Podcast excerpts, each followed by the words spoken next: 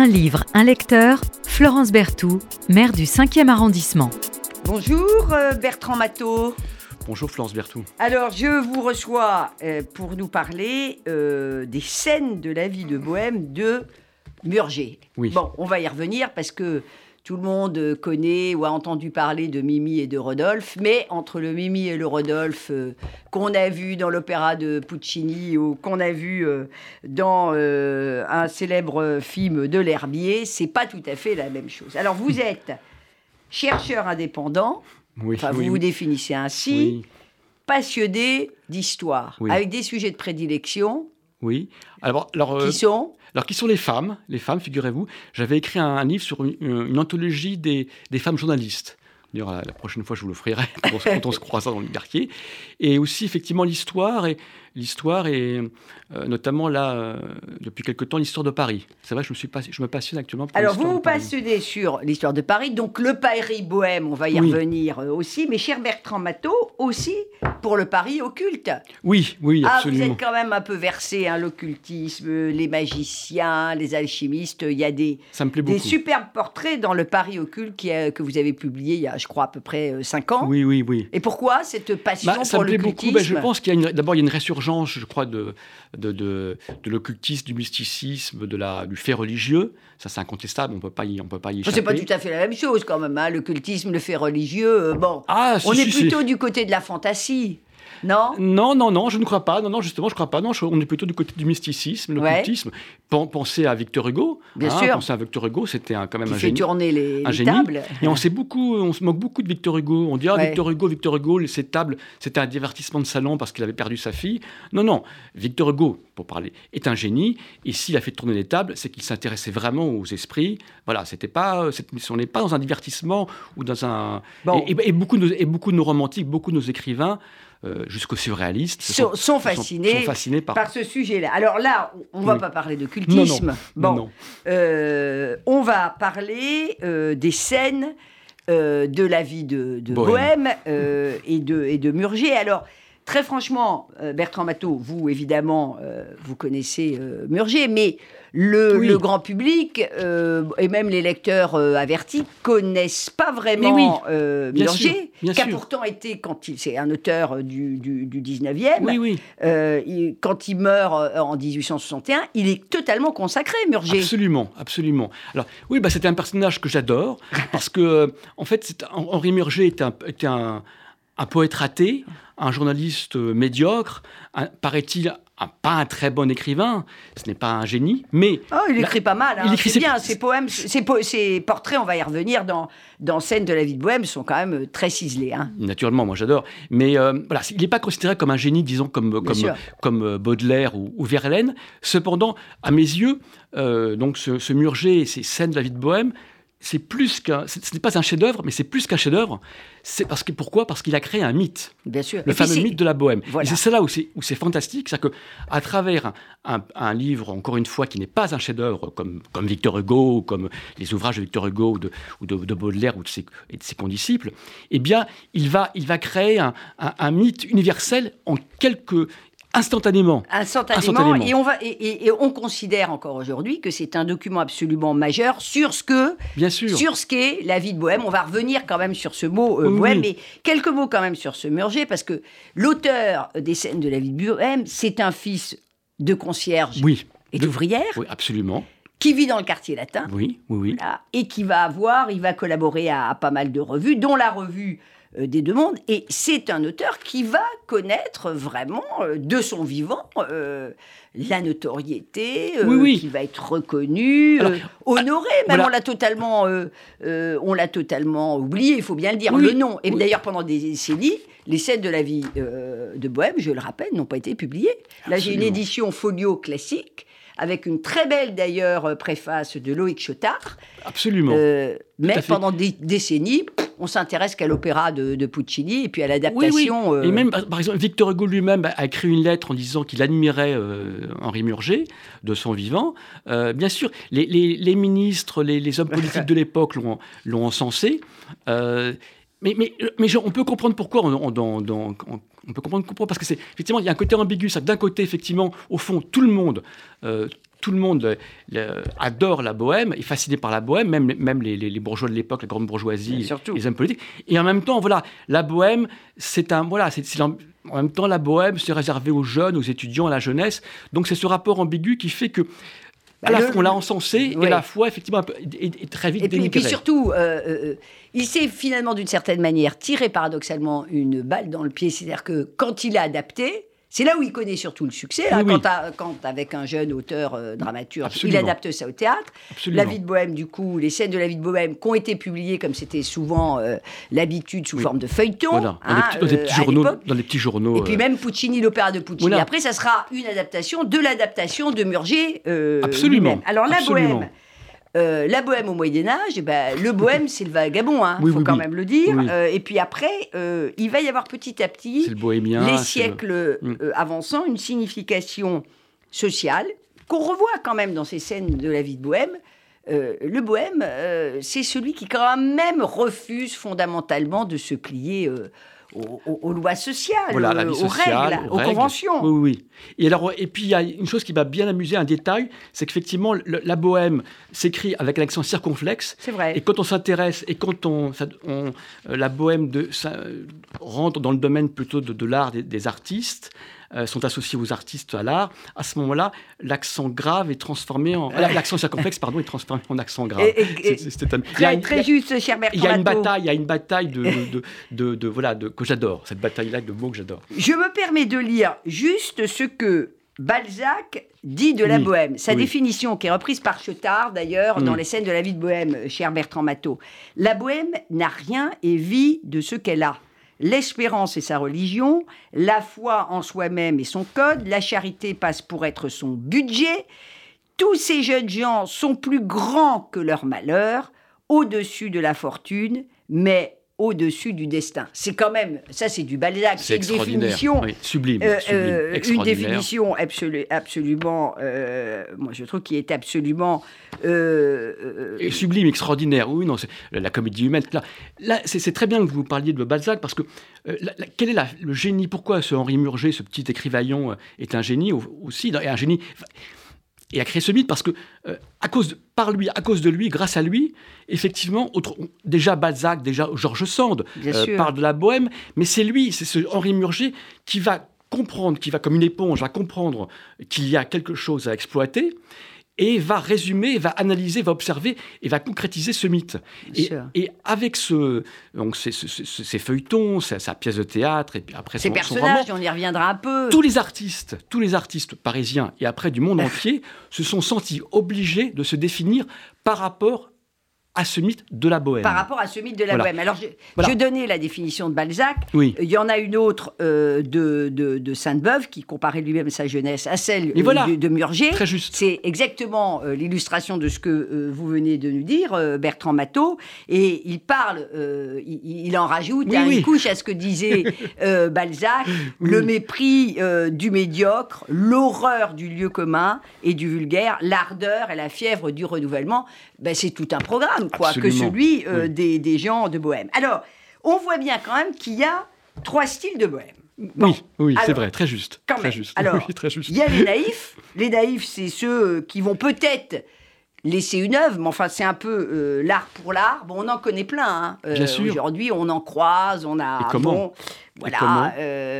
Il y a les dilettantes amateurs, mais qui, euh, c'est un peu, vous y faisiez allusion tout à l'heure, euh, Bertrand Matteau, oui. c'est un peu les fils de bourgeois, quoi. Bon, Les euh, fils de pharmaciens, les fils de docteurs, les, faux bohèmes.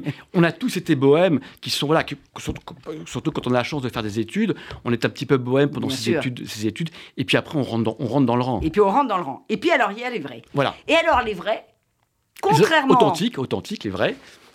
Contrairement à ce qu'on peut penser, oui. les vrais, ils sont ambitieux. Ils sont très, ambitieux, Qui réussissent ou pas, autrement dit, qu'ils atteignent la notoriété ou pas, les vrais bohèmes, ils sont ambitieux. Mais il y a une caractéristique à ces trois bohèmes, c'est que, sauf exception, ça prend fin avec l'âge adulte. Et ça prend fin par quand même quelque chose qui est incroyable, c'est que ça ne peut pas, ça ne peut prendre fin que par le reniement. Oui, oui, Parce oui, que si on renie pas la bohème, Voilà. Donc une fois qu'on a réussi, on n'est plus bohème. Alors c'est très juste, vous avez tout à fait raison. Euh, donc c'est vraiment, oui, la, contradiction suprême la, de, de, cette bohème, à une exception qui m'intéresse beaucoup, une exception, c'est notre fameux Verlaine. Verlaine qui, a, qui, qui, qui, a, bien habité dans, votre quartier, parce que au fond, Verlaine, euh, c'était pas, euh, il n'a pas été un jeune bohème, il est considéré comme un, un vieux bohème, puisqu'on on, le surnommait un peu un Socrate. par la nouvelle génération des, bohémiens, des, artistes, on l'a surnommé encore une fois Socrate, et c'était, il était considéré comme un vieux bohème, avec sa barbe, euh, sa barbe, son vieux paletot, son absinthe, sa canne, même ça, ses, nombreuses, ses, maîtresses à la fin de sa vie lui offraient, lui donnaient un vieux stylo, une vieille, une vieille canne, pour, pour, pour qu'il soit vraiment, qu'il ait le costume du bohème archétype. De l'archétypal. Mais, mais sauf exception. Bien sûr, bien sûr. C'est quand même un état social transitoire. Bien sûr. Euh, on, peut le dire. Et, vous avez raison, donc ils sont très ambitieux. Et qu'est-ce qu'ils rêvent? Au fond, qu'est-ce qu'ils rêvent? Ils rêvent de retrait à l'Académie française oui. pour rejoindre votre idée. Ce qui est, un peu euh, contradictoire. Comme le euh, malheureux Baudelaire, hein, qui, ne rêvait que d'une seule chose, c'est de rentrer à l'Académie française. C'est de rentrer à l'Académie française. Alors il y a autre chose, je dis un état social transitoire, enfin on va, on va le décrire un peu, un peu comme ça. Euh, il y a, euh, c'est parisien quand même. Hein. Alors c'est ça. Je suis, euh, Si je suis lillois, bordelais, toulousain, bah, je suis pas bohème. C'est quand même incroyable ça. Oui, oui, parce que bah, effectivement, d'abord, mon Paris, je vous apprends rien. Euh, j'espère que nos auditeurs ne, nous écoutent pas trop, les auditeurs de province, n'est-ce pas enfin, Ah bah si, il faut qu'ils écoutent. Bon, hein. Voilà, voilà. Bon, c'est un secret, hein. c'est un secret. Mais enfin, bon, Paris fut, oui, et encore, j'espère, le centre du monde. Donc voilà, déjà. Et le quartier latin, on dit en tout Et le quartier latin en, particulier, n'est-ce pas? Mais ce qui, est, ce qui est passionnant, c'est que euh, aujourd'hui, aujourd'hui que, euh, j'ai vu de, différents documentaires, mais que vous soyez en Chine, que vous soyez au Brésil, que vous soyez aux États-Unis, euh, eh bien, vous avez des cafés de bohème, vous avez des, cafés euh, avec, ayant pour titre, ayant pour, euh, oui, ayant le, mot bohème, le mot bohème, le mot bohème est devenu universel. Bien sûr. Et, et, que même, même voilà, des gens qui ont des populations ou des, cultures qui n'ont rien à, voir avec la bohème, eh bien, il y a toujours un petit café qui s'appelle la bohème ou, ou quartier latin ou à le, vieux, le vieux Paris, Montmartre. voilà, ça, ça notamment à New York d'ailleurs. Notamment à, à, New York. Alors.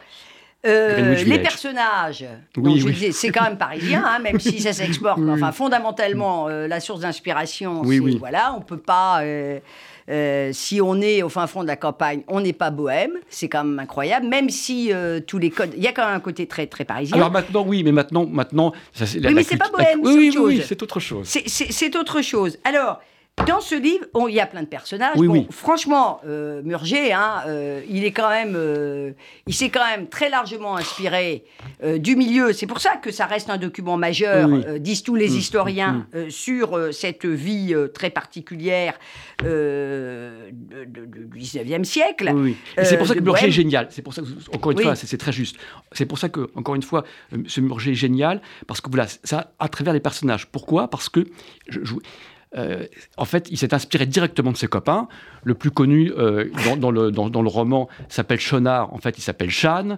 Bah, euh, un, de ses, un, de ses, copains s'appelle. Ça, c'est le musicien Chenard. Oui, et peintre en même temps. Ils sont, ils sont, ils sont, ils sont, il y a le peintre Marcel, il y a le sculpteur, il y a le journaliste Barbemuche. Voilà, Barbemuche, en fait, qui s'appelait Barbara dans la réalité.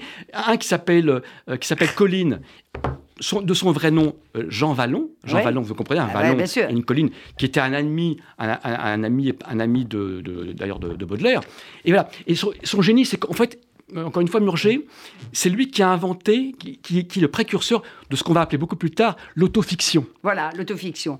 Mais alors, il les égratigne. Alors, on, oh, c'est formidable. Alors, euh, Voilà, quand il les aime pas trop, enfin, il les aime, bon, ou il est jalouse un peu, ou voilà, il les égratigne. Euh, oui, mais c'est formidable parce que vous comprenez, il, les égratine, il est très, mais c'est une, c'est une peinture très subtile euh, ah, et patente à mes yeux. Mais là où c'est génial, ça, ce sont des tableaux de genre. Oui, oui, oui. Voilà, vous vous parlez d'un peintre, lui, il fait des tableaux de genre. C'est un panorama, mais là où c'est formidable, ça je vous, en parler euh, maintenant, c'est que quand, quand, quand, ces personnages sont, sortent, sortent au théâtre, au théâtre d'abord, puis en, plus, effectivement, après plus tard dans son roman, c'est que ses copains, ses camarades, ses potes, immédiatement, ils comprennent qu'il s'agit d'eux-mêmes. Donc ils sont, alors, ils sont à la fois flattés, extrêmement flattés, parce qu'ils parlent de leur vieille, de leur Bien jeunesse. Et en même temps, comme ils sont égratignés, comme vous le disiez, comme ils sont un peu moqués, un peu critiqués, eh bien, ils sont pas contents. Je pense notamment au grand, à un de ses meilleurs amis, Nadar, hein, le- Bien sûr. son copain Nadar. Alors, à la fois, encore une fois, j'insiste, hein, je radote, mais j'aime bien, j'insiste. À la fois, ils sont flattés. Ah, bah, c'est formidable, tu parles de moi, tu parles de moi, tu parles de moi. Euh, et puis en même temps, oh, tu parles pas de bien de moi, tu parles pas de moi. Et donc, mais seulement, voilà, ils sont connus mondialement. Bah, Au début, sûr. voilà. Et, Bien sûr. et très, très vite, vous Voilà. comprenez c'est tous les personnages qui étaient dans les guignols. hein. Voilà. Bon, voilà, on Bah, en fait absolument. partie euh, ou pas. Oui. Alors, il y a euh, des lieux, des lieux qui ont vraiment Oui. existé. Le Café Momus, Oui, oui. euh, qui est d'ailleurs, euh, qui est d'ailleurs euh, Entre le Louvre et la Samaritaine. Voilà, dans la, dans petite rue que j'ai bien connue des prêtres Saint-Séverin, il y a le bal public de l'île de la Cité, il y a le aux Fleurs, etc., etc. Alors on y retrouve des lieux, certains ont disparu, mais beaucoup euh, existent, euh, existent, euh, existent Bien sûr. encore. voilà, et puis il fait revivre ce Paris qui est ce Paris de, de, de- de- de Louis-Philippe, hein, quand même, Oui, oui, autour oui. de Philippe, et on est toujours entre le clinquant et la misère. Ça, c'est quand Ah, ça, même la, quelque chose. la vraie misère noire. D'ailleurs, alors on dit oui, la, bohème, la bohème, effectivement, ils sont, ces, ces jeunes se, se déguisent, sont déguisés, euh, mais non, c'est parce qu'en fait, ils n'ont pas, ils- les pauvres, ils n'ont pas, ils crèvent de faim, euh, et donc ils n'ont pas de quoi s'habiller. Alors parfois, ils utilisent justement, ils prennent des costumes de théâtre, Voilà. parce que les, les, les théâtreux sont des copains, des camarades, donc ils leur disent bon bah tu, t'arrêtes, tu, tu es nu, tu, tu, tu, tu- tu n'as pas de quoi t'habiller, ils sont, à- ils sont à poil, hein, ils vivent à poil, et donc bah tiens, bah prends, prends cette redingote de, de théâtre, prends cette voilà, euh, et donc c'est pour ça qu'ils sont, ils sont tous, ils sont déguisés au jardin, au jardin de Luxembourg, dans le Faubourg Saint-Germain, euh, boulevard Saint-Michel. et cela nous ramène Bertrand Matteau. euh, il y a les personnages, il y a les intérieurs. Oui, Parce que Très les intérieurs, très juste, ce sont des intérieurs sociaux. bien sûr. Euh, pour rebondir sur ce que vous disiez, donc il y a la mansarde. Oui, la mansarde. La mansarde. Sixième est- étage, sixième étage. Voilà, qui, voire plus, qui est le décor de la vie quotidienne, mais qui est aussi le sanctuaire de la création, euh, cette sûr. mansarde. Toujours. Il y a le café, Oui. il y a l'hôpital, il y a le journal. Il y a vraiment quelques lieux quand même. L'atelier, très- l'atelier Bien de sûr, peinture. Et il y, a des at- il y a des lieux type. Et la vie quand même, Oui, elle est dans ces intérieurs qui sont en même temps le cadre social de cette vie de bohème. Et on n'en sort pas quand même. On hein. sort pas, Voilà, on on, sort on pas. va pas. euh, ce sont on des va pas en. Normandie sur les plages normandes, quoi. Bon. Non, il a quand même été à Marlotte. Alors, Henri Murger, après, a vécu à Marlotte, euh, dans- près de Fontainebleau, n'est-ce pas? Et où, effectivement, il était, euh, ses copains se moquent de lui parce qu'il joue au chasseur, il joue un peu aux gens. Bien sûr. Quand il gagne un, un petit peu de sous, quelques sous, il, il se prend pour un Mais là, dans le. Paris de Bohème, est- on n'en sort pas. Alors, quelques mots quand même sur ce style. Parce que moi, je trouve, euh, cher Bertrand Matteau, que vous êtes un peu euh, injuste avec euh, Murger. Vous, il vous fascine, puis en même temps, vous dites, euh, vous semblez dire, ah, mais c'est pas vraiment un vrai, vrai écrivain. Euh, Alors, mais alors, tout en n'étant oui. pas un vrai écrivain, il a fait quand même un roman de genre absolument, absolument incroyable. Il y a quand même un style Eh Bien sûr. qui est bien la sûr. langue de la bohème. La, la, la langue de la bohème, c'est un idiome à part entière. Il y a plein de périphrases, il y a plein d'allusions, il y a beaucoup d'hyperboles. C'est très beau, c'est très précieux. Voilà. Et c'est un, style- un style remarquable, bien sûr, avec beaucoup d'humour. Beaucoup, voilà. Et beaucoup d'humour, vous avez raison. Beaucoup d'humour. Et c'est l'idiome d'une génération Oui, dont on dit qu'elle a appris à lire oui. dans les journaux. Bien Enfin, sûr, un bien peu sûr. plus qu'à lire, bien, Bien sûr, sûr. mais dans les journaux, Hmm. et puis, et puis euh, au théâtre de boulevard. Absolument. Mais pour en venir, parce que ça m'amuse, c'est très juste. Mais quand je dis ça, euh, bien sûr que c'est un. euh, moi, j'adore Murger. Et pourquoi j'aime Murger Mais là, mais si vous voulez, c'est- nos exégèses, nos spécialistes, effectivement, insistent en disant Murger n'a jamais été euh, Baudelaire, ne sera pas Verlaine.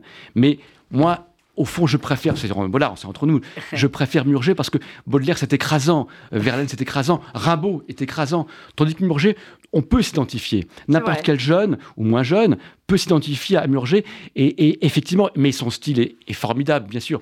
Une autre image peut-être. C'est un roman à clé, hein. Voilà. Bon, alors, mais, mais on peut le lire même si on n'a pas toutes les clés, mais c'est vraiment. Mais, oh, mais c'est Euh, mieux, c'est mieux qu'un roman en clé. Voilà, c'est mieux que des C'est romans à clé. aussi un roman à clé, Voilà. un roman de genre où on va transfigurer le, le réel. Parce que ce réel, il est, il est souvent sordide. C'est là où il y a eu Très, une espèce de contresens. hein. Alors évidemment, Effroyable, euh, effroyable. on a retenu euh, l'amour, Oui, oui. euh, voilà, euh, euh, et puis cette espèce de, de, de- de montée dramatique euh, autour de la maladie et de la mort de Oui, oui. Mimi. Bon, euh, on a tous vu ça. euh, Mi- Mimi, la, la vraie Mimi, Lucille, meurt de tuberculose à 24 ans. voilà. Henri Murger ressemblait à un vieillard. Il, il est mort à 38 ans euh, d'une gangrène Ouais. dans un C'est hospice. incroyable. Euh, D'ailleurs, encore une fois, j'insiste, il, il a eu la même vie au fond que, que Baudelaire et, Verlaine. Hein, c'est vrai. Voilà. C'est vrai. Et donc, euh, mais, mais, atroce, mais, une mort atroce, oui, des, des mais, mais c'est encore une fois, c'est transfiguré. C'est une œuvre majeure pour comprendre le 19e siècle, euh, déjà le pouvoir des médias, euh, euh, de l'économie, le rôle des rencontres, on dirait aujourd'hui le networking, enfin, il y, a tout ça. on arrive au terme de notre, de notre émission, cher Bertrand Matteau, scène de la vie de Bohème, vraiment, il faut s'y replonger. On regarde différemment le, film de L'Herbier après ça, et puis, et puis l'opéra de, de, de, Puccini. Euh, mais on est obligé de dire et de revenir sur comment on clôt euh, une vie de bohème. C'est euh, au prix d'une véritable, on dirait aujourd'hui, apostasie, quoi. Est-ce que c'est pas le réalisme? Est-ce que la bohème, l'aboutissement de la bohème, finalement, pour s'en sortir, c'est pas, c'est, enfin pour s'en sortir, en tout cas, oui, la suite, c'est, le réalisme, quoi. Oui, c'est vrai, c'est très juste. L'art pour l'art conduit, conduit forcément, je dirais, à un, un, au-delà ou à la mort, oui, on rentre dans le rang et c'est bah c'est c'est la contradiction la contradiction parce que derrière le pittoresque il y a euh, en fait euh, l'histoire euh, d'une annihilation hein. toute une partie de cette génération des années 1830 et eh ben elle va être livrée à elle-même ce sont les chimères c'est aussi quand même l'absence de conviction on peut le dire ils n'ont pas, ils ont pas de conviction. Ah, je suis pas d'accord avec vous. je suis ah, pas d'accord avec vous. Oui, non, c'est pour ça que le mot réalisme me fait peur. Je n'aime pas trop le mot réaliste. Non, je pense pas qu'ils étaient dans le réalisme. Non, c'est pas ça que je euh, dis. Courbet, Courbet. Non, non, ils sont pas du tout dans le réalisme. je dis, on sort euh, de la bohème pour, pour aller dans le monde de la réalité. C'est ça que je veux dire. Et donc, on n'en sort qu'en reniant. Sinon, on n'en sort pas, on irait. Oui, sinon on meurt. Sinon, on, meurt. On meurt. Sinon, on meurt. D'atroces souffrances. Sinon, on meurt. C'est juste ça. Oui, non, non, non, non, non, bah, mais justement, ils sont, ils sont morts ils sont, ils sont, encore une fois, comme, comme, comme Rimbaud, comme Verlaine et comme Baudelaire. Non, on en meurt. On en meurt. Non, non, non, il n'y a pas. On en meurt. On en meurt. On en meurt. Ah, il faut ça choix. On va aller sur autre chose. Oui, ah, bah, sinon, on rentre dans le rang. On devient pharmacien. Voilà. Ah non, non, non.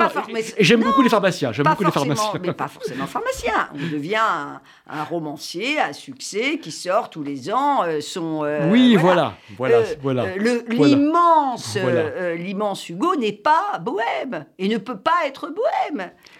Il n'est pas bohème, Victor Hugo, fondamentalement. Oui, alors, oui mais Baudelaire, À l'inverse de Verlaine qui n'en sort jamais. Mais Hugo, Hugo c'est, il a tout fait. Hugo, c'est un peu comme. C'est un génie, donc il a, vous avez plusieurs. vous avez, vous avez, il a des centaines de figures.